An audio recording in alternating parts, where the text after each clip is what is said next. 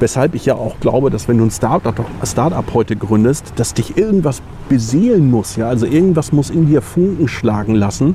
Das machst du dann zum Geschäft und dann kommt meist auch der Erfolg. Anders als wenn du es gründest, um erfolgreich zu sein. Das ist meiner Ansicht nach der falsche Antrieb. Moin Moin und herzlich willkommen zum Bisfluencer Podcast. Hier erfahren Sie in Gesprächen mit den erfolgreichsten Persönlichkeiten, wie sie es geschafft haben, Business Influencer zu werden.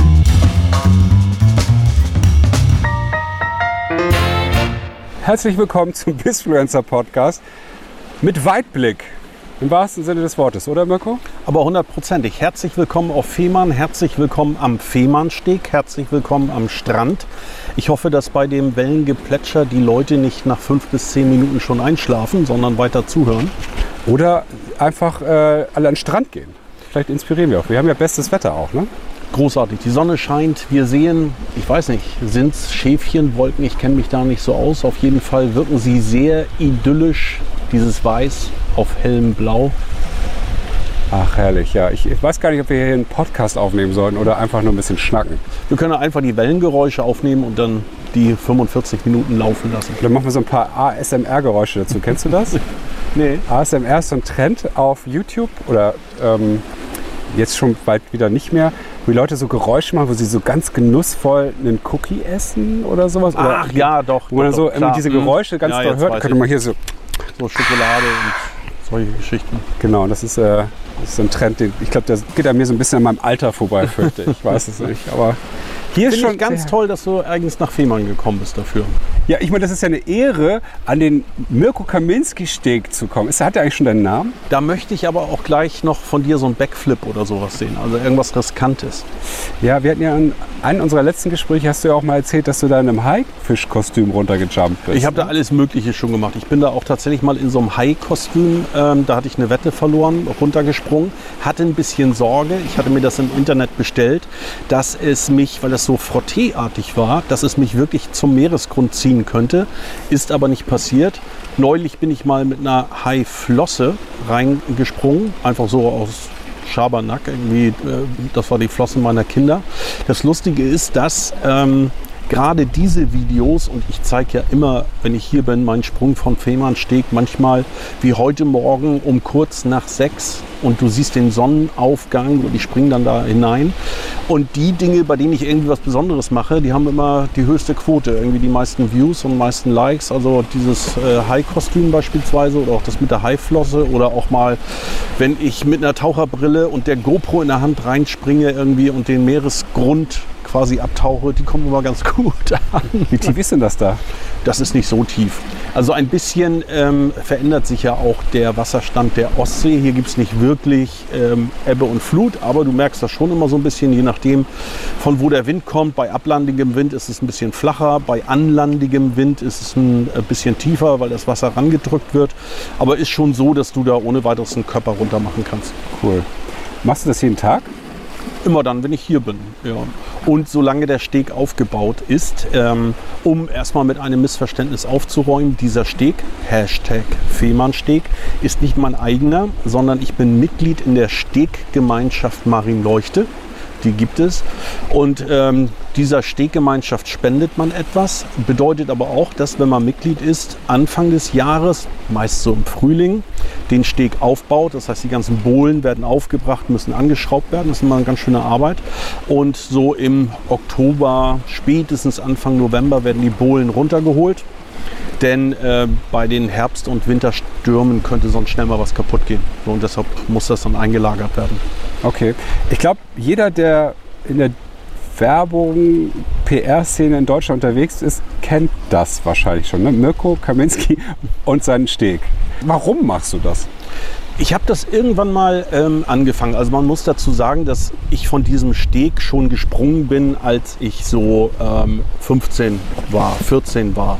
Äh, ich bin im Nachbarort groß geworden, in Puttgarden, äh, bin auf Fehmarn geboren und bin schon damals mit meinen Kumpels und Freunden immer mit dem Hollandrad hergefahren. Und dann haben wir hier, heute würde man sagen, gechillt und sind von diesem Steg gesprungen. Und ähm, irgendwann haben meine Frau und ich hier mal irgendwie so ein Häuschen gesucht. Das haben wir dann so vor, ich glaube, 16 Jahren gefunden, beziehungsweise Grundstück und haben hier so ein altes, nicht altes, ja, aber es wirkt so ein bisschen älter, Holzschwedenhaus drauf gebaut, hat auch moderne Elemente und das ist unweit des Fehmarnstegs. Und dann habe habe ich angefangen, morgens runterzuspringen. Und da ich gerne experimentiere und auch gerne mit neuen Technologien experimentiere, habe ich das dann mal so aufgenommen, mal mit der GoPro, mal mit der Drohne, mal habe ich auch eine Unterwasserkamera dann genommen, um meine Sprünge quasi von unten aufzunehmen. Und äh, hat immer mehr so Reichweite bekommen und hat auch immer mehr äh, Likes bekommen und ich habe Direktnachrichten bekommen. Und kurioserweise funktionieren die Sachen irgendwie am meisten. Also ob ich da jetzt mit so einem, mit so einem High-Kostüm ins Wasser springe oder irgendwie ein Spirituosen-Influencer-Event ins Leben rufe oder äh, irgend so oder mit so einem Weihnachtsmann-Kostüm irgendwie durch die äh, Agentur laufe. Äh, das erzeugt immer Resonanz irgendwie und die Leute scheinen sich unterhalten zu fühlen dadurch. Ist aber nur ein Baustein. Das heißt so jedes siebte, achte, neunte Posting ist ein bisschen verrückter. Im Übrigen, dieses High-Kostüm habe ich mir äh, bestellt im Internet und war so aus Frotteestoff. Ne?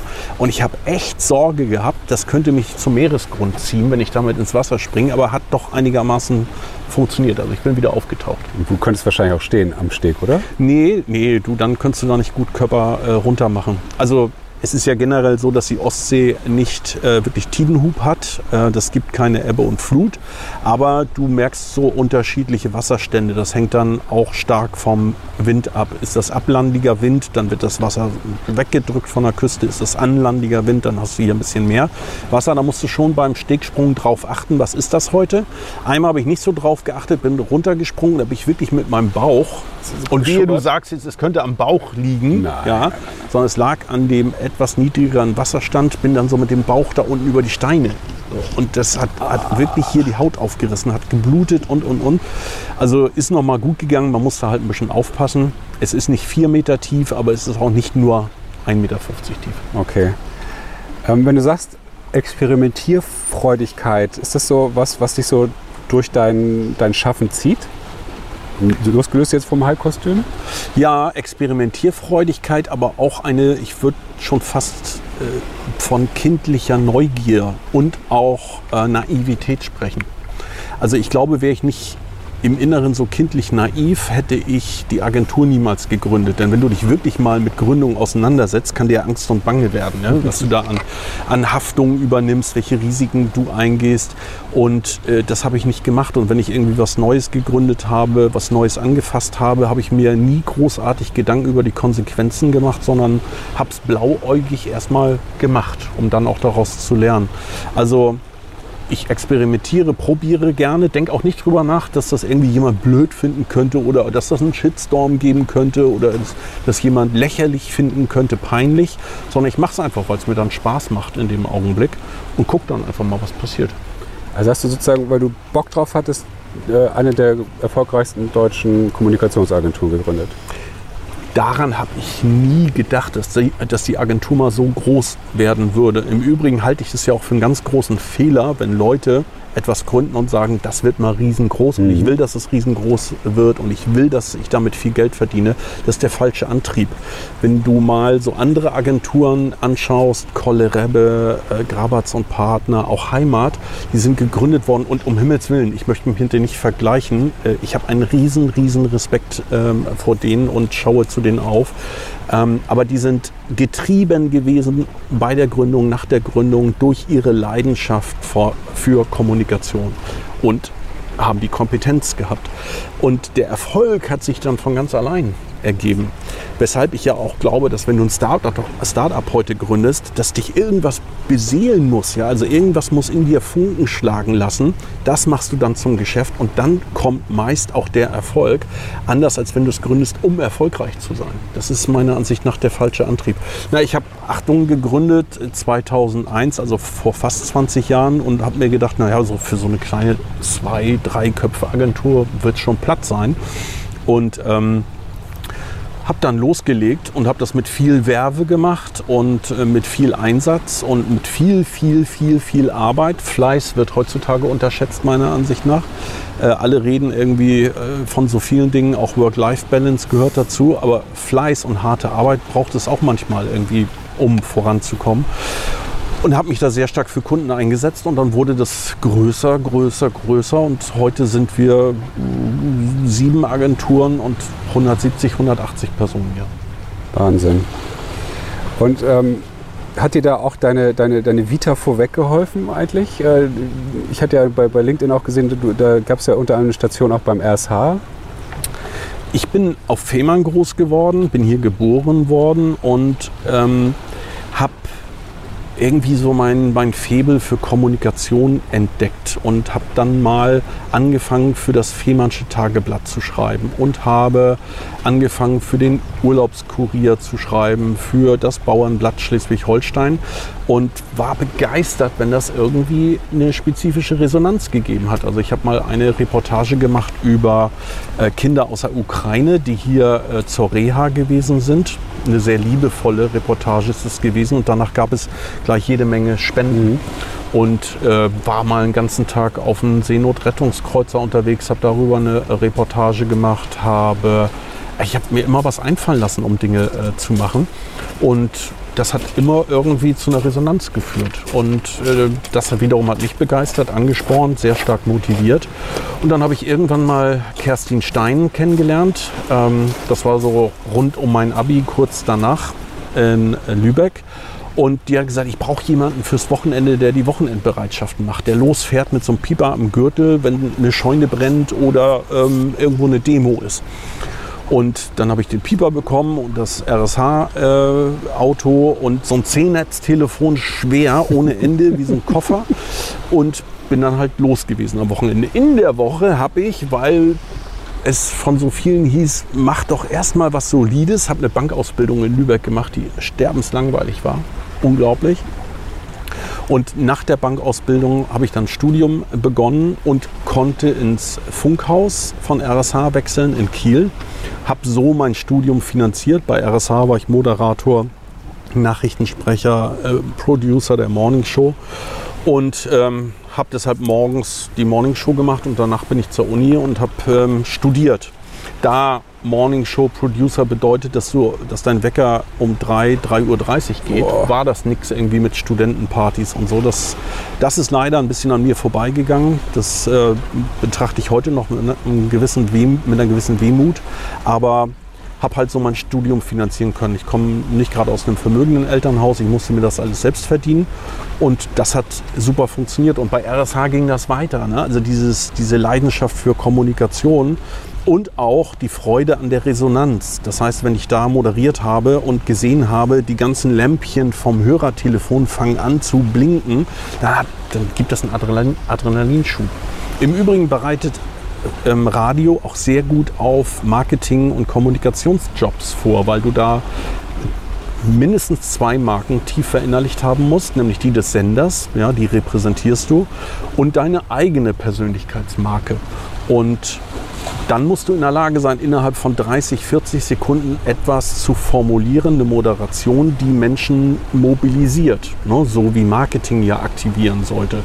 Und das alles in einem Job. Und deshalb habe ich das Gefühl, der bereitet ganz gut darauf vor und hat mich auch gut vorbereitet, sehr schnell, sehr effizient Ideen zu entwickeln, die Menschen erreichen und dann auch bewegen und berühren. Mhm. Wie sieht deine Persönlichkeitsmarke aus? Ja, also ähm, ich habe diese verschiedenen Themenfelder ähm, oder nennen wir es auch ähm, Interessenfelder. Neue Technologien, deshalb fahre ich zu Festivals, Messen und berichte darüber. Ähm, ich bin unglaublich gerne mit den Leuten in der Agentur zusammen und finde faszinierend, was die mittlerweile machen, könnte ich gar nicht mehr. Ne? Also was die alles so an Spezialisten tun können und mitbringen. Äh, würdige das auch entsprechend in meinen Kanälen. Ich finde Kampagnen immer großartig, weil sie eben die Menschen erreichen können und mobilisieren können. Deshalb bespreche ich die auch. Ähm, die Branche fasziniert mich, da engagiere ich mich ja auch im Vorstand des GWA, im ADC, in Juries, in Arbeitsgruppen, auch darüber berichte ich dann. Dann ist Fehmarn immer wieder ein Thema. Das differenziert halt, weil ähm, es ist nicht Sylt, es ist nicht Süddeutschland, es ist Fehmarn. Und es gibt jetzt nicht so viele in unserer Branche, die über Fehmarn sprechen. Mittlerweile kommen viele aus unserer Branche tatsächlich hierher. So wie ich. Äh, so wie du. Also immer wieder äh, kriege ich dann so Nachrichten über Facebook direkt oder eine E-Mail. Du, hör mal, ich bin mit meiner Familie jetzt mal eine Woche auf Fehmarn, hast du ein paar Tipps? Mittlerweile habe ich da schon so Module an Tipps. Die habe ich auch welche zur Verfügung gestellt. Das war Ja, wirklich wahnsinnig. Wie jung, wie alt, mit Kindern, ohne, mit Freunden und so weiter. Und auch abhängig davon, wo auf Fehmarn die unterkommen. Also Fehmarn ist da so ein äh, Bereich und ein Bereich auch, ähm, ja, so Experimente, Dinge ausprobieren. Ne? Und äh, man könnte auch sagen Entertainment. Und drumherum habe ich so einen Kreis für mich gedanklich, innerlich, ähm, äh, der die Tonalität repräsentiert und definiert. Also ich bin äh, fröhlich, bodenständig, ich bin einfach, ich mache das nicht zu komplex und so abgehoben. Ähm, ich bin konstruktiv, ich würde niemals irgendwie eine Kampagne eines Wettbewerbers niederschreiben oder einen Wettbewerber bashen, eine andere Agentur. Ähm, so, das ist es im, im Groben fröhlich, spaßig, inspirierend und das ist wie eine innerliche Checkliste. Ist nicht so, dass ich das ausgedruckt auf dem Schreibtisch liegen habe oder ständig bei mir führe, aber hilft ganz gut, sich zu sortieren und sich zu fragen, ist das jetzt ein Thema, zu dem ich mich wirklich äußern sollte oder lieber nicht? Da habe ich hier und da manchmal bei anderen das Gefühl, dass die das eher intuitiv machen und dann nicht unbedingt so ein konsistentes Bild entsteht, beziehungsweise du nicht unbedingt weißt, wen hast du da jetzt eigentlich vor Mhm. dir. Also ähnlich wie, wie ihr das vielleicht ja auch mit, wenn ihr Marken aufbaut oder mit Marken zusammenarbeitet, guckt ihr ja auch, wie ticken die so weiter und welche Felder gehen wir halt nicht an mit dieser Marke und welche können wir angehen oder so. Genau, oder was können wir mal ausprobieren, aber es muss trotzdem zum Kern ja dann irgendwie passen, so verstehe ich das jetzt. Ne? Ganz genau. Ja, also äh, Marken zeichnet ja aus, dass sie Orientierung spenden und dass sie wie so ein Leuchtturm, um jetzt so im Kontext Fehmarn zu bleiben, dastehen und zeigen, wo sie stehen und wofür sie stehen. Und wenn so eine Marke heute mal so wäre und morgen dann wieder anders und am dritten Tag noch mal ganz anders, so dann wird es ja nicht funktionieren. Die wird diese Orientierung nicht spenden. Und deshalb ist es, glaube ich, wichtig, sich Gedanken zu machen darüber, ähm, wozu möchte ich mich äußern, wozu nicht, was sind meine Themenfelder. Dabei sollte man nicht eine künstliche Marke erfinden. Das muss natürlich authentisch sein, das muss man selbst sein, das muss aus einem herausfließen. Ähm, nur, dass man es einmal für sich ordnet, um so eine innere Checkliste äh, zu haben. Und zu wissen, das ist jetzt eine Geschichte irgendwie, die kann ich machen oder die sollte ich lieber nicht machen, weil die entspricht gar nicht mir. Ja. Ja, das ist, ist etwas, das ich auch durchaus immer wieder, gerade jetzt, wo LinkedIn ja so durch die Corona-Krise, glaube ich, unter anderem auch ja so explodiert ist, dass Leute, die vorher, glaube ich, eher so geguckt haben, jetzt ja auch äh, sich zu Wort melden. Das ist ja schon fast Sozialdruck, wenn ich auf LinkedIn was sagt, der hat nichts zu sagen, so ungefähr. Und da kriege ich es halt schon oft mit. Also, oder ich ertappe mich auch manchmal selbst dabei, dass ich ja, eigentlich habe ich gerade nichts zu sagen, weil ich muss ja was sagen. Das wäre dann bei dir wahrscheinlich eher so, dann würdest du wahrscheinlich nichts sagen, oder? Ja. Oder kann das überhaupt gar nicht passieren? Also ich muss mich eher disziplinieren, dass es nicht zu viel wird, ähm, weil ich mich schon gerne, ja was heißt mitteile. Also ich entdecke halt irgendwie so viele Dinge, die ich toll, die ich interessant finde und ich habe dann auch so einen Drang, das mit anderen zu teilen. Ähm, was man ab und zu mal so von Kritikern, Skeptikern hört, ist, oh, der irgendwie drängt sich so nach vorne und springt da auf jede Bühne.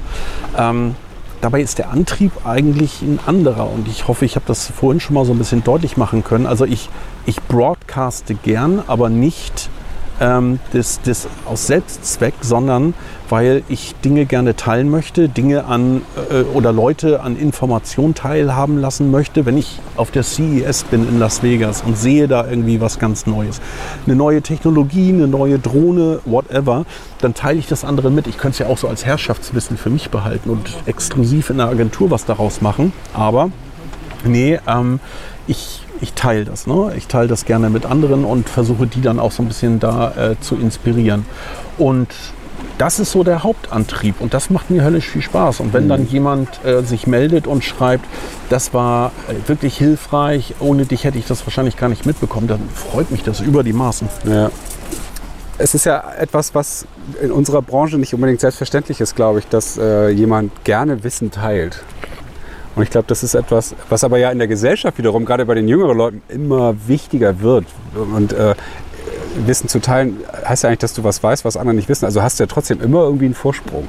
Wenn man es ja, weil ich kenne ja viele, die sagen mir Dinge nicht, weil sie denken, dadurch haben sie einen Wissensvorsprung und Vorteil mir gegenüber. Ja, äh, um ganz ehrlich zu sein, uns beiden hört ja gerade keiner zu. In diesem vermeintlichen Altruismus steckt ja ein riesengroßer Egoismus.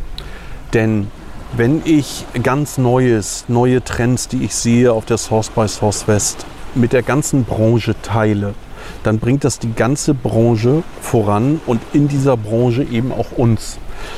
Ähm, und wenn es uns voranbringt, dann hilft das auch beispielsweise unserem Ruf.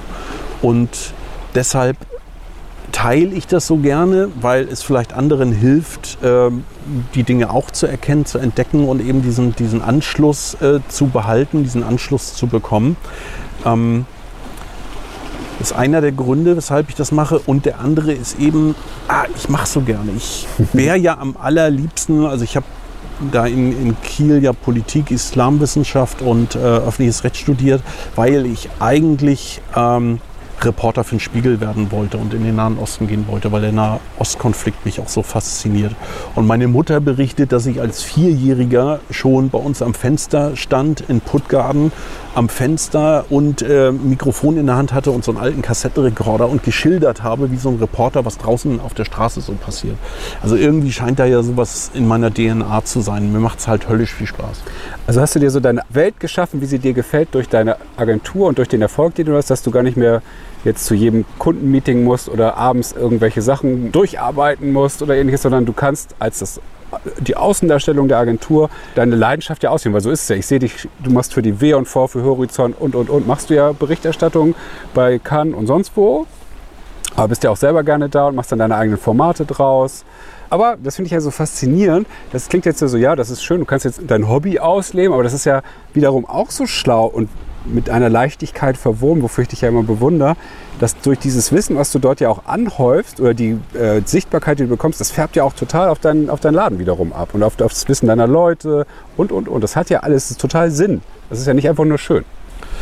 Ja, und also jetzt im Augenblick ist wirklich, und das schon seit zwei, drei Jahren, die perfekte Zeit, weil ich mich auf das konzentrieren kann, was ich wirklich für meine Stärken halte. Also so Anchorman sein, nach draußen Networker sein kann, Inspirator, Impulsgeber nach innen und auch gegenüber äh, Kunden und all die Sachen nicht mehr mache, die ich auch gar nicht kann. Also ich kann kein Personal, ich kann auch nicht wirklich Management, ich kann keine Struktur, ich kann keine Prozesse, ich kann keine Finanzen, ähm, ich kann auch keine nachhaltige Kundenführung. Das können andere viel, viel besser und deshalb bin ich froh und glücklich, dass wir diese Größe erreicht haben, dass man die Leute auch einsetzen kann nach ihren Stärken, und das meint eben auch mich, und ähm, ihre Schwächen durch die Stärken anderer ausgleicht. Ich finde ja ohnehin, dass viel zu viel fokussiert wird auf Schwächen. Ne? Mhm. Also so in Jahresgesprächen, Feedbackgesprächen, da heißt es mal, ja, das, das, das läuft nicht, das läuft nicht und wird genörgelt. Stattdessen müsste man und sollte man, und das tun wir bei uns auch, auf die Stärken gehen und gucken, dass man die noch weiter zur Geltung bringen kann. Ich sage auch sehr häufig, dass so ein Gebirge, ne? also so ein Berg, den gibt es ja nur mit diesem Gipfel dieser ausgeprägten Stärke, weil drumherum Täler sind. Nur diese Täler definieren die Sichtbarkeit dieser Stärke. Und willst du jetzt diese Täler zuschütten, ja, dann so.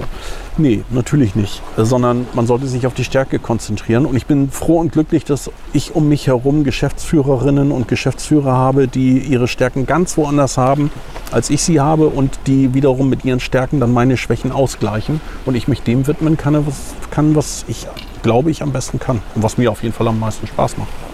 Hast du das so von Anfang an wissentlich gemacht? Also, dass du dir sehr klar warst, das sind meine Stärken, das sind meine Schwächen, deswegen richte ich das so aus oder ist das auch entstanden? Das ist entstanden, vor allen Dingen über Fehler und vor allen Dingen über sehr teure Fehler. Ähm, also einmal kannst du ja Unternehmertum nirgendwo lernen. Also kannst du nicht zur Volkshochschule gehen und sagen, ich nehme jetzt mal so einen Kurs, mhm. Teil, ich werde Unternehmer. An der Uni kannst du es auch nicht ähm, äh, studieren und äh, das bringt dir niemand bei. Also bis irgendwann dann Unternehmer und lernst aus Fehlern. Und ich habe viele, viele Fehler gemacht. Also ich weiß, dass ich Personal nicht kann, weil ich ganz häufig falsche Personalentscheidungen äh, gefällt habe. Ich habe eine Schwäche, ich projiziere immer das Maximum in Leute hinein und vor allen Dingen meine Wünsche. Das heißt, da sitzt jemand im Konferenzraum, irgendwie äh, lächelt, freundlich, ich finde den irgendwie gut oder die und ähm, projiziere alles rein und denke mir, das ist wahrscheinlich ein super Verkäufer, eine super Verkäuferin und ist nachher gar nicht so. Dass ich manchmal auch Leute, aber das ist jetzt Jahre her, eingestellt habe nach einem fünfminütigen Gespräch, wo ich dachte, ist ja alles irgendwie Dufte Typ, ne? ja. habe am Anfang auch so nach der Gründung, habe ich vor allen Dingen alles, was irgendwie von namhaften Agenturen sich bei uns beworben hat, sofort eingestellt, weil ich so stolz drauf war, dass sich Leute von namhaften ja. Agenturen bei so einer kleinen und damals unbekannten Agentur Achtung bewerben, dass ich die sofort reingeholt habe. So, da habe ich nicht immer ein gutes Händchen gehabt. Ich habe in Sachen Finanzen nicht immer ein gutes Händchen gehabt. Ich habe in vielen Bereichen kein gutes Händchen gehabt und habe dann gemerkt, dafür musst du jemanden holen und dem auch vollends vertrauen und den machen lassen. Und das ist auch passiert. Und ähm, das ist, glaube ich, auch ein Grund für unseren Erfolg. Hast du mal darüber nachgedacht, darüber irgendwie ein Buch zu schreiben oder eine Fernsehserie zu machen oder sowas? Ich finde das ja, wenn ich das so höre, es ist ja eben nicht eine Blaupause für Unternehmertum, aber auch nicht für jeden Unternehmer wahrscheinlich. Aber ich glaube schon für, für viele Menschen, die überlegen, sich selbstständig zu machen oder vielleicht auch in unseren, in unseren Agenturbereich zu, zu gehen. Ähm, weil ich finde, das zeigt ja so schön klar, du fokussierst dich sehr stark auf deine Fähigkeiten, du kennst aber auch deine Schwächen. Und du machst nicht nur das, dass du sagst, ich, das kann ich gut, das, das, darauf fokussiere ich mich, sondern du sagst ja auch noch, hast du gerade gesagt, du machst das, worauf du Bock hast. Das muss ja, was man gut kann, muss ja nicht immer auch das sein, worauf man Bock hat. Ne? Das hat irgendwie so, so eine andere Art des Unternehmertums. Du hast ja auch nicht die Vision, ich gründe den größten Laden der Welt, will die Welt übernehmen damit, sondern du machst es einfach aus, aus Tür so heraus, aus so einer, das hat, das hat so eine Leichtigkeit. Ja, ich glaube, dass du, dass du einen Antrieb brauchst. Und ich meine, ich bin so unendlich glücklich, dass ich entdecken konnte, was meine wirkliche Leidenschaft ist, was mich entflammt, was mir Spaß macht. Ich fürchte fast, dass es viele Menschen gibt, die äh, einen Job machen, einen Beruf haben, der sie nicht mit Leidenschaft erfüllt. Und vielleicht auch viele Menschen, die nie die Chance hatten zu entdecken, was sie wirklich entflammt und äh, das dann äh, auszuleben und zum Job zu machen. Ähm, ich habe dieses große Glück gehabt, hatte dieses große Glück auch, weil ich eben relativ früh arbeiten musste. Ähm, ne, hier auf Fehmarn. Also ich musste mein Geld immer selbst verdienen. Ich habe sehr früh als Tellerwäscher im Hotel Dania, das ist hier gleich um die Ecke, und in der IFA gearbeitet. Ich war an der Avia-Tankstelle in Puttgarden, als es sie noch gab und habe da kassiert.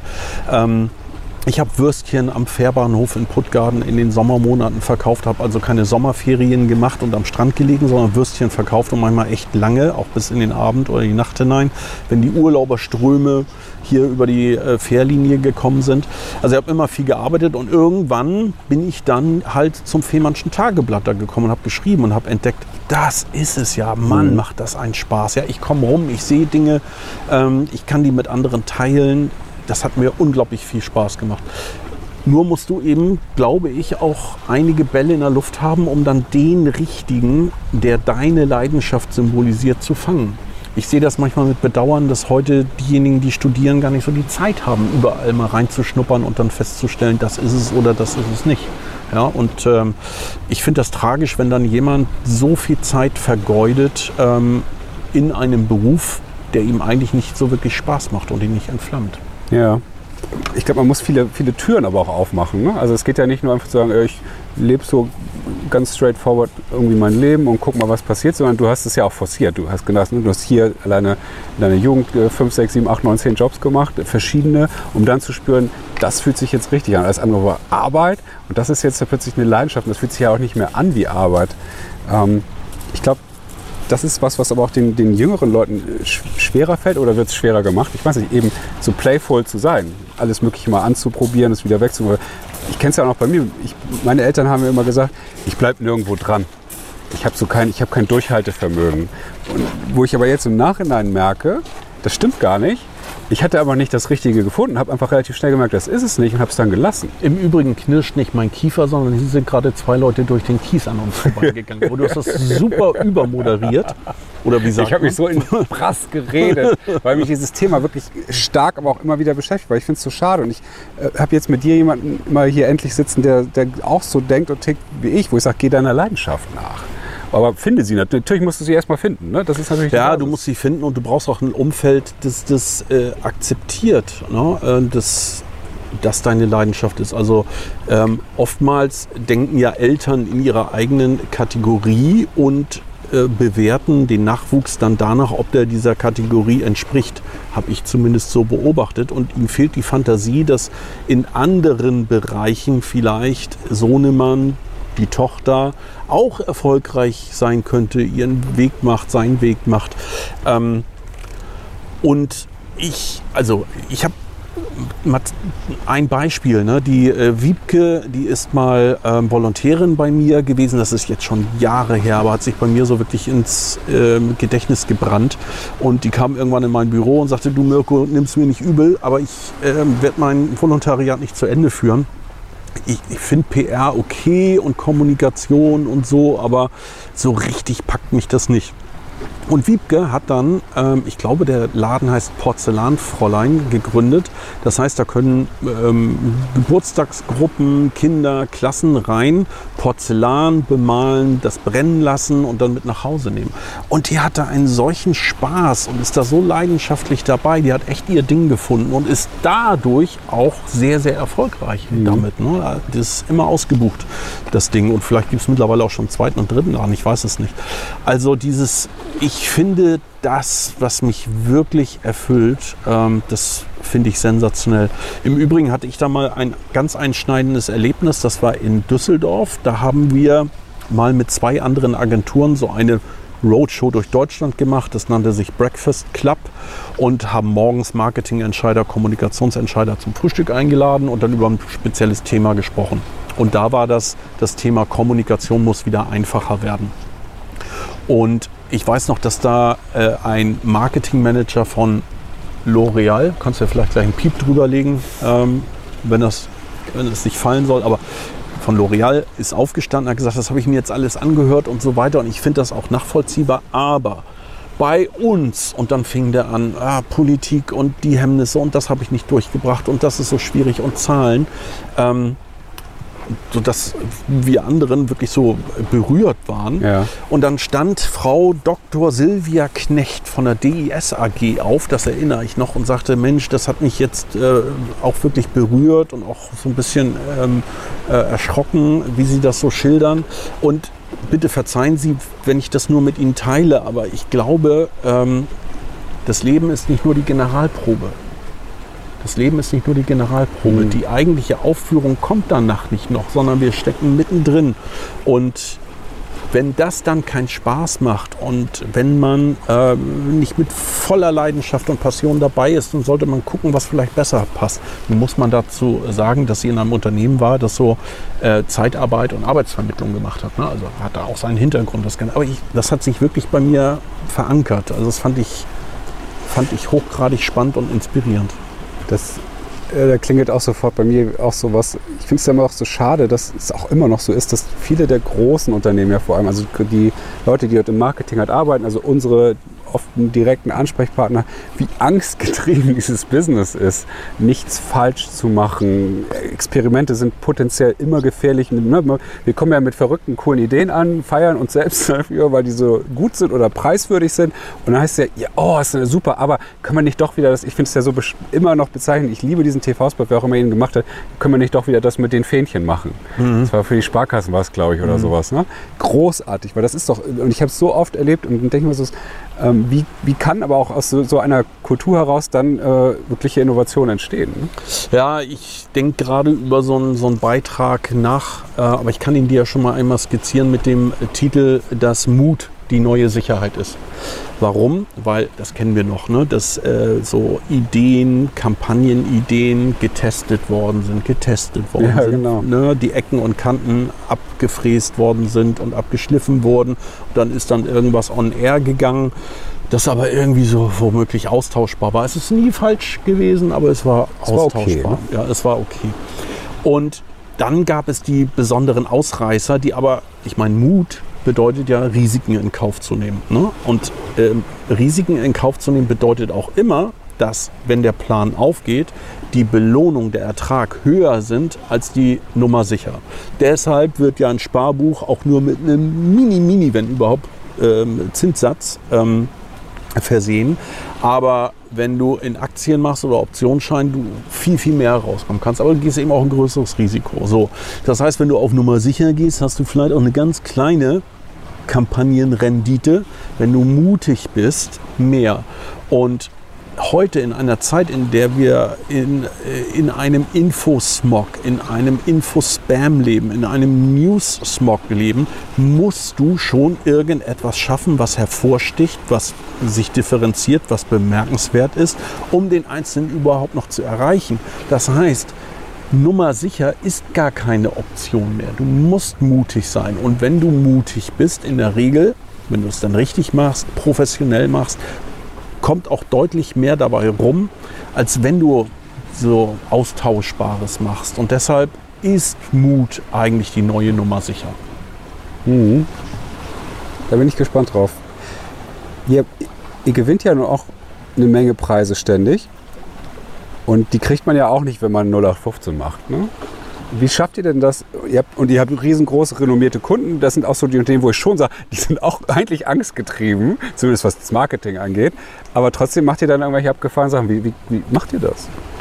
Ja, wir haben äh, eigentlich so äh, zwei Bereiche. Das eine ist, dass wir sehr viel mit anderen Agenturen zusammenarbeiten und auch auf äh, Kampagnen zusammenarbeiten, die dann Preise gewinnen. Ich würde sogar behaupten, wir sind vielleicht eine der kollaborativsten Agenturen in Deutschland. Äh, Das hat viele verschiedene Gründe. Unter anderem Grund, dass wir immer wissen, wo unser Territorium ist und nicht versuchen, Bypässe am Partner vorbeizulegen hin zum Kunden. Sowas soll es ja auch geben. Und äh, dass wir da wirklich sehr offen sind und äh, einfach gut mit anderen zusammenarbeiten. Deshalb arbeiten wir prima mit Jung von Matt, mit Heimat, mit Kolle Rebbe, ähm, mit Serviceplan zusammen und das dann auch immer wieder. So, und mit denen machen wir Kampagnen, die Preise gewinnen. Gleichzeitig haben wir den Anspruch, kreativ zu sein und Bemerkenswertes für Kunden zu schaffen. Also dieses Bemerkenswert, das ist ein ganz, ganz wichtiger Teil unserer Kultur und DNA und unseres Versprechens. Und da haben wir solche Dinge gemacht wie das Alexander Klavs Kundenkritik, Kundenreklamation der SBK singt in einem Musikvideo. Ne? Also Reklamationen singen zu lassen, ist ja schon mal irgendwie bescheuert. Und, äh, aber kam halt super an und hat auch einen Diskurs angestoßen. Oder David Hasselhoff auf so einen autonom fahrenden Mofa irgendwie Gangster verfolgen zu lassen im Auftrag von mobile.de. Oder, oder, oder, oder. Das heißt, das sind so die beiden Bereiche und ich glaube, dass man heute kreativ sein muss, um überhaupt noch durch den Mediennutzungsfilter des Einzelnen hindurchzukommen, um ihn zu erreichen. Und du musst irgendwie natürlich auch einen Beweis haben für diese Kreativität, sowas wie eine TÜV-Plakette und das sind Awards, weil unabhängige Juries gucken, äh, ist das kreativ, ist nicht kreativ oder hat es funktioniert, hat es nicht funktioniert, wie beim Effi zum Beispiel. Und ähm, das ist nicht schlecht, wenn du so ein Signet, wenn du so ein TÜV-Siegel vorweisen kannst, das zeigt, das ist eine kreative Agentur, weil vielfach und immer mehr danach gesucht wird. Wo du gerade Awards sagst, du bist ja auch in, du sagst, glaube ich, über 20 äh, Juries mal Mitglied gewesen oder noch aktiv Mitglied äh, für Awards, für Vereine, alles so rund um unsere Branche. Wie bist du da eigentlich reingekommen? Den Beginn hat äh, gemacht, nee, ich war schon vorher, in, also ich war so in nationalen Juries, PR Report Award beispielsweise oder Die Klappe und andere. Und dann hat mich oder haben mich die Veranstalter des Cannes Lions Festivals entdeckt in Tüdelchen. Oder ich habe auf mich aufmerksam gemacht. Ich habe ähm, eine YouTube-Serie, ein Format ins Leben gerufen. Das nannte sich Auf ein Wort vom Regal. Und da habe ich mein Handy ins Büroregal gestellt, mich da vorgestellt und so anderthalb, zwei Minuten erzählt, was mich gerade bewegt. Mhm. Und das war vor zehn Jahren. ne? Das war vor zehn Jahren oder elf. Und also zu dem Zeitpunkt wirklich ungewöhnlich. Der Grund ist gewesen, dass ich, dass es mir wieder so in den Fingern juckte und ich überlegte, vielleicht bei einem Radiosender irgendwie eine Sendung zu bekommen, weil ich wieder Radio machen wollte, aber das hätte alles mit meinem Terminkalender nicht hingehauen. Und deshalb habe ich mir gesagt, mache ich doch mal einen eigenen in Tüdelchen Radiosender und zwar auf YouTube. Und die erste Folge hat sich massiv versendet. Davon hat kaum einer Notiz genommen. Damit habe ich auch gerechnet. Die zweite ist aber durch die Decke gegangen, weil es in der zweiten Folge um eine öffentliche Pitch-Absage ging. Das heißt, ich habe die Einladung zu einem Pitch ausgeschlagen. Ich habe äh, das Unternehmen, die Marke nicht genannt, aber ich habe gesagt, warum wir das machen und was wir alles als unfair empfinden. Und daraufhin gab es unglaublich viel Feedback. Also das Video kann man sich heute noch äh, angucken, ist 50, 55.000 Mal angeschaut worden zu dem Zeitpunkt und dann B2B und dann ja. auch noch ein Branchenthema. Ne? Das war wirklich viel. Ich habe Bewerbungen von kreativen, deutschstämmigen Kreativen aus New York, aus London bekommen und ich meine, da war Achtung viel kleiner als heute. Ähm, ein äh, Einkäufer von der Telekom ist zwei Stunden vorbeigekommen, um sich erzählen zu lassen, was man denn äh, tun könnte, um das Verhältnis zu Agenturen zu verbessern und sie fairer zu machen. Das hat unglaublich viel ausgelöst ja. und unter anderem eben auch die Einladung, dann äh, Mitglied der Jury beim Cannes Lions Festival, das ist so die Kreativ-Olympiade, ne, die Weltmeisterschaft, äh, zu werden. Und danach ging es dann weiter mit London International Awards und äh, Clio und New York Festival und One Show und ähm, macht auch immer einen höllischen Spaß und ist für mich auch eine Inspirationsquelle. Ich nehme das dann da auf. Ich meine, da siehst du dir ja die Kampagnen, die Case-Filme dazu an mit Leuten, die aus Kolumbien kommen, aus Spanien kommen, aus Kanada kommen, aus Neuseeland kommen, aus Großbritannien kommen, diskutierst die, streitest darüber, lernst auch kennen, welche anderen Perspektiven die äh, jeweiligen nationalen Märkte auf Kreativität haben, saugst dich voll wie ein Schwamm damit und ich nehme das dann immer mit und teile dann das wiederum mit Kunden in äh, der Firma, zeige dann auch Case-Filme, sage, was ich da rausziehe und wo ich Trends sehe also gebt das entsprechend weiter. Ne? Also das ist zwar oftmals ein zeitintensiver und auch harter Job, aber gleichzeitig wird er eben belohnt mit ganz, ganz viel Inspiration. Hm. Ich frage das ja auch deswegen, weil das Thema ist ja hier Bisfluencer. Du bist ja wirklich, in meinen Augen zumindest einer der größten B2B-Influencer im digitalen oder im Marketing-Werbebereich in Deutschland und hast ja auch irgendwie, keine Ahnung, ich glaube 15.000 Follower auf LinkedIn und so. Das haben ja wirklich nur wenige. Und ich glaube, dass ja auch diese, diese Jury-Geschichten bestimmt auch eine Rolle spielen, weil dadurch ist ja dein Renommee steigt ja, glaube ich, schon gigantisch dadurch und du wirst einfach, bist ja viel präsenter auch dadurch. Ne? Ja, das ist vielleicht so ein Baustein ähm, gewesen. Ach, ich, ich weiß gar nicht. Ich glaube, also, wenn man jetzt wirklich drüber sprechen möchte, so woher ist das gekommen ne? oder wie macht man das? Dann ist man ja auch schnell wieder dabei, dass vielleicht der eine oder andere das so zum Selbstzweck macht. Aber so ist das bei mir nicht gewesen. Ich glaube, die Leute merken, dass mich da was antreibt, mhm. äh, dass ich gerne was mitteile, dass ich dabei auch selbst für mich persönlich Risiken, da sind wir bei dem Thema Mut wieder und Marke, selbst für mich Risiken in Kauf nehme und äh, dass ich dabei Spaß habe. Und dass ich dabei auch diszipliniert bin. Also bringt ja nichts, ähm, mal in einer Woche zwei Sachen äh, zu posten, mitzuteilen, zu twittern, dann mehrere Wochen wieder nicht. Das heißt, ich mache das auch regelmäßig und nicht, weil ich da so einen Termin und Redaktionsplan habe, sondern weil mir oftmals Dinge auffallen, die ich gerne mit anderen teilen möchte. Ähm, das heißt, diese Disziplin dabei und auch ähm, das Akzeptieren von Arbeit und Arbeitsaufwand ist, glaube ich, nochmal ein wichtiger Punkt und Bereich. Und eben dieses Sortieren von, hatten wir ja, ja. Themenfeldern, die man bespielt, so dass man das wäre sehr komisch, wenn ich mich plötzlich über Fußball äußern würde. Oder sehr merkwürdig, wenn ich mich plötzlich über Food und Foodtrends äußern würde. Das sind einfach nicht meine Territorien und deshalb setze ich da auch keinen Fuß rein. Selbst dann, wenn ich mal ein Fußballspiel sehe, und selbst dann, wenn ich irgendwie gerade mal lecker esse, ja, dann nehme ich nicht das Rezept auseinander. Wo wir jetzt hier so entspannt am, äh, an der Ostsee sitzen, mit dem Hashtag Fehmarnsteg direkt äh, um die Ecke, ja, ist ja irgendwie 100 Meter entfernt. Was kommt denn als nächstes? Was als nächstes kommt? Du bislang sind Dinge, die ich gemacht habe, nie wirklich geplant passiert, sondern sie sind äh, passiert, weil ich mal was ausprobiert habe. Ich denke die Dinge nicht so, wie sie angeblich unsere Bundeskanzlerin denkt, nämlich von ganz weit hinten, so, von den Konsequenzen her, sondern ich denke sie so für den nächsten Schritt, für den nächsten, ja, für die nächste Ebene.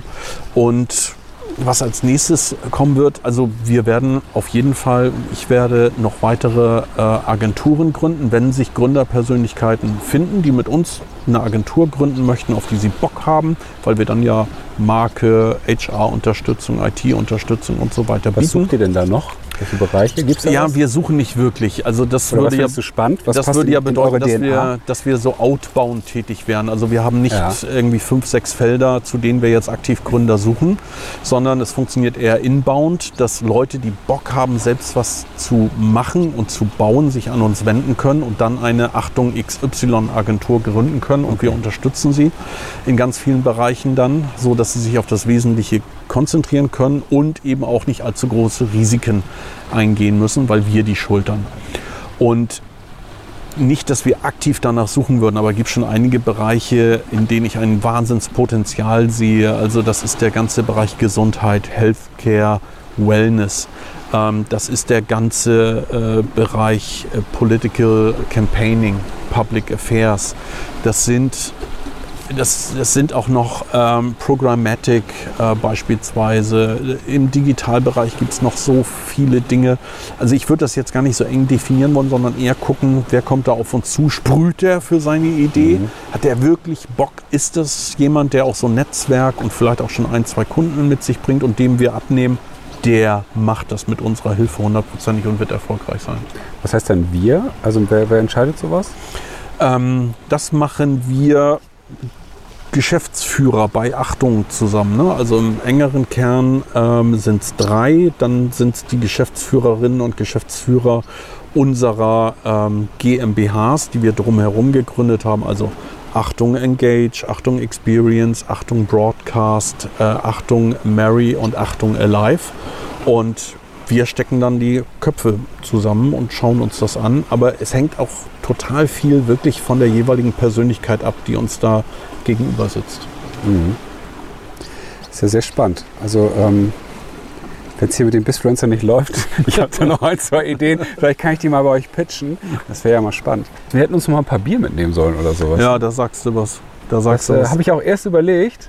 Aber gut, das können wir dann bei der zweiten Folge machen, wenn du zum 20-jährigen Jubiläum die zehnte Achtung-Tochter gegründet hast, was wahrscheinlich der Fall sein wird, so schnell wie das Großartig wäre es jetzt, wenn es so ein bisschen klirren würde und zwei Bierflaschen und womöglich dänisches Bier von dem 18 Kilometer entfernten Lolland würden hier so leicht gegen die Steine klirren, weil sie angeschwemmt würden. Das wäre natürlich großartig, aber es ist im Übrigen, müssen ja aufpassen, vielleicht hört ja jemand diese Podcast-Folge morgens um sieben und denkt sich, wieso trinken die Bier? Äh, das ist jetzt schon deutlich nach 16 Uhr, insofern könnte man eins. Bier nach vier ist ja völlig Ja, legitim. absolut. Und es ist Samstag, muss man ja auch dazu. Die arbeiten auch am Samstag, ne? Muss man Ist ja auch- keine Arbeit, wir Nee, plaudern. finde ja ich ein auch. Ich habe das auch äh, für mich eher als einen Kurzurlaub ja auch gebucht hierher. Das finde Angelst du eigentlich? Nee, aber will ich unbedingt. Oh, musst du machen. Musst du machen. Also gerade mit kleinen Kindern macht das höllisch viel Spaß. Ähm, also die fangen ja meistens an so mit Krebsangeln. Hier auf dem Fehmarnsteg sieht man die Kinder auch äh, regelmäßig. Und meine Kinder haben so auch mit dem Angeln angefangen. Ne, das sind so kleine Krebsangeln, kannst du auch selber bauen. Da ist eine Wäscheklammer unten dran, ein Stein dran und du machst so ein bisschen Salami dran und die Krebse äh, mit aufgerissenen fest, Augen ne? ah, ja, marschieren da drauf zu. Pff, Zangen zusammen, halten sich dran fest irgendwie und lassen auch nicht los, wenn du sie aus dem Wasser ziehst. Das heißt, da kannst du einen Krebs nach dem Ach, anderen cool. rausziehen und nach Stunden hast du einen ganzen Eimer voll und dann werden die auch wieder ins Wasser gekippt und am nächsten Tag von anderen Kindern dann irgendwie gefangen. Also Ich meine, was für ein Leben, ne? da immer wieder aus dem Wasser gezogen werden an so einem Salami-Stück. So, auf jeden Fall kommen Kinder dann so zum Angeln und ich fahre hier mit meinem Sohn gerne raus mit einem Schlauchboot und dann angeln wir äh, Dorsch oder Scholle. Aber du kannst auch hier, und deshalb komme ich auf das Thema, genau hier an der Ecke unglaublich gut auf Meerforellen gehen. Hier werden richtig große gefangen. Und hier vorne äh, da wo diese zwei Steine rausgucken aus dem Wasser, da sind richtig große Meereschen. Und Meereschen können richtig lang und groß werden, sind aber sehr, ich sag mal, sensibel und vorsichtig. Also die kriegst du da und sie sind Vegetarier. Das heißt, die kriegst du nur mit so einer, äh, mit so einer Plastikboje, äh, das nennt man auch Glas- oder Wasserkugel. Die ist nicht zu sehen im Wasser und hat aber so einen Poseneffekt. Und unten am besten so ein bisschen Brot dran machen und dann ganz vorsichtig sein. Dann kann das sein, dass du mal eine fängst. Hast du eine gefangen mal? Ich habe noch nie eine gefangen, aber ich tauche da manchmal so ein bisschen, ich schnorchel. Und da habe ich echt schon äh, mich richtig erschrocken, weil das richtig große Tiere sind, äh, die ich da gesehen habe. Und da stehen die so 10 Meter raus. Ach ja. Ja, also ich will es definitiv machen, aber bei uns am See ist es halt ein riesengroßer Anglersee und da sind äh, Karpfen und äh, was ist da? Ich bin ja noch Aber wirklich so ein natürlicher See oder so ein Ja, ja. Forellenpuff? Nee, nee, das ist so Okay. der, der, Ort Kartensee, kennst du den? Ja. Da, da wohnen wir ja und da äh, sind halt ständig Angler, die dann auch wirklich mehrere Tage dort kampieren. Und mein Sohn guckt sich das immer schon super aufmerksam an und denkst du, sobald er so vielleicht so, was ist ein gutes Alter, drei, vier vielleicht mal so, ne? Ja, so die erste Angel halten kann, dann machen wir einen Schein zusammen. Oder mache ich einen Schein und dann machen wir das und dann äh, geht das los. Da freue ich mich auch schon drauf. Aber jetzt angel ich mir ja erstmal äh, coole Leute wie dich, die, die irgendwie Lust haben, darüber zu reden, was sie eigentlich antreibt. Und das ist ja so ein bisschen der Sinn der Bisfluencer, ähm, dass ich es schaffe, aus Menschen wie dir äh, die Motivation zu, zu kriegen und ähm, zu sehen, nicht nur, ja klar, ihr habt einen mega geilen Laden und der ist super erfolgreich und äh, auch das ist sehr inspirierend, aber der, der Mensch, der das gegründet hat, der ja letzten Endes seine DNA ja auch in diese Agentur gesteckt hat, was, wie kommt, was ist daran besonders? Ne? Und das habe ich jetzt äh, sehr schön mitnehmen können und danke dir sehr herzlich, dass du mir äh, hier die Möglichkeit gegeben hast an diesem magischen Ort. Der ist wirklich magisch. Also ich merke es auf jeden Fall, hat er hier zum einen eine, eine sehr hohe Ruhe. Also wir haben auch wir haben schon äh, mal bei euch in der Agentur auch gesprochen. Da hat das halt eine ganz andere Energie, als ich jetzt hier habe. Das ist, schwingt ganz angenehm. Aber es hat halt auch äh, Kraft. Ne? Also ist toll. Hoffentlich machen wir das nochmal. Sehr gern. Fühl dich eingeladen. Du, deshalb bin ich gerne jedes Wochenende hier, weil das ein herrlicher Kontrast ist zu dieser unglaublich wilden, verrückten ähm, Branche und auch dieser Dichte, ähm, Arbeitsdichte, die du einfach in einer Agentur hast. Hier ist es ruhig, du hast diesen Blick zum Horizont und du hast es hier eben gerade im Herbst und Winter mit ganz normalen Menschen aus meiner Schulzeit zu tun. Das heißt, ich gehe zum Bäcker und hole Brötchen, entweder im Hofcafé Klausdorf und unterhalte mich da mit Ulrike und Nico ein bisschen oder fahre zu Börke und unterhalte mich da mit Thomas Börke ähm, oder begegne auf der Straße irgendwie anderen Schulkollegen von mir. Es bringt mich unglaublich runter und äh, gibt mir viel Kraft und Ruhe. Ah, schön. Ich würde dir gerne das Schlusswort dieser Folge äh, überlassen. Ähm, was geht dir gerade noch durch den Kopf? Ach, ich bin gerade so ruhig beim Blick hier auf die Wellen, aber vielleicht noch mal zu äh, diesem einen Punkt, den wir hatten, weil das wirklich ein für mich ganz, ganz wichtiger ist, dass ähm, ich alle Jüngeren, die jetzt gerade davor stehen, zu entscheiden, wo mache ich meine ersten beruflichen äh, Schritte, dass die ganz tief in sich hineinhorchen und überlegen, was packt mich denn wirklich? Was macht mir richtig viel Spaß? Worauf habe ich wirklich Lust? Und dann keine Kompromisse eingehen, sondern genau diesen Weg gehen, weil das, ich weiß, das klingt so wie eine Plattitüde und so profan, aber das Leben ist einfach viel zu kurz, Dinge zu machen, einen Beruf auszuüben, der einem keinen Spaß macht. Und ähm, natürlich kann man immer wieder Jobs und auch den Beruf wechseln. Ist ja alles nicht mehr so linear, wie das mal war. Aber man sollte wirklich keine Zeit verplempern mit Dingen, die, ähm, die einem keinen Spaß machen. Natürlich gibt es Menschen, die haben nicht unbedingt eine Wahl ja, und, ähm, und machen Dinge, die ihnen vielleicht keinen ähm, Spaß machen. Aber auch da gibt es ja vielleicht Möglichkeiten, so einen kleinen Schritt noch nach links oder nach rechts zu gehen. Aber an alle Berufseinsteiger, macht das, worauf ihr wirklich Bock habt und nicht das, was Mama und Papa, Oma, Opa, Tante, Onkel von euch erwarten. Dankeschön. Da will ich jetzt auch gar nichts nachsagen. Das finde ich gut.